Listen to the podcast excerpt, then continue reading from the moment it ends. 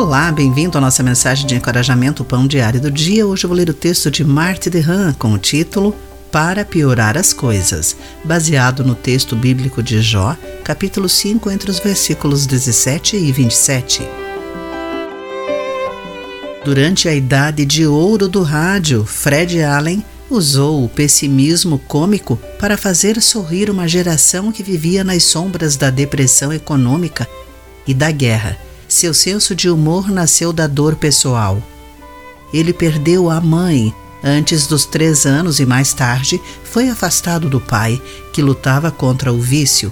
Certa vez, ele salvou um menino no trânsito de uma rua movimentada com um grito.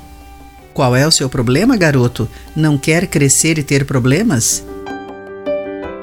A vida de Jó se desdobra nesse mesmo realismo muito conturbado. Quando suas primeiras expressões de fé finalmente deram lugar ao desespero, seus amigos multiplicaram sua dor piorando as coisas como bons argumentos, insistiram que, se ele admitisse seus erros e aprendesse com a correção de Deus, encontraria forças para rir diante de seus problemas. Os consoladores de Jó tinham boas intenções, embora estivessem errados. Nunca poderiam imaginar que um dia seriam vistos como exemplos de com amigos assim, quem precisa de inimigos? nunca poderiam ter imaginado o alívio de Jó orando por eles ou porque precisariam de oração.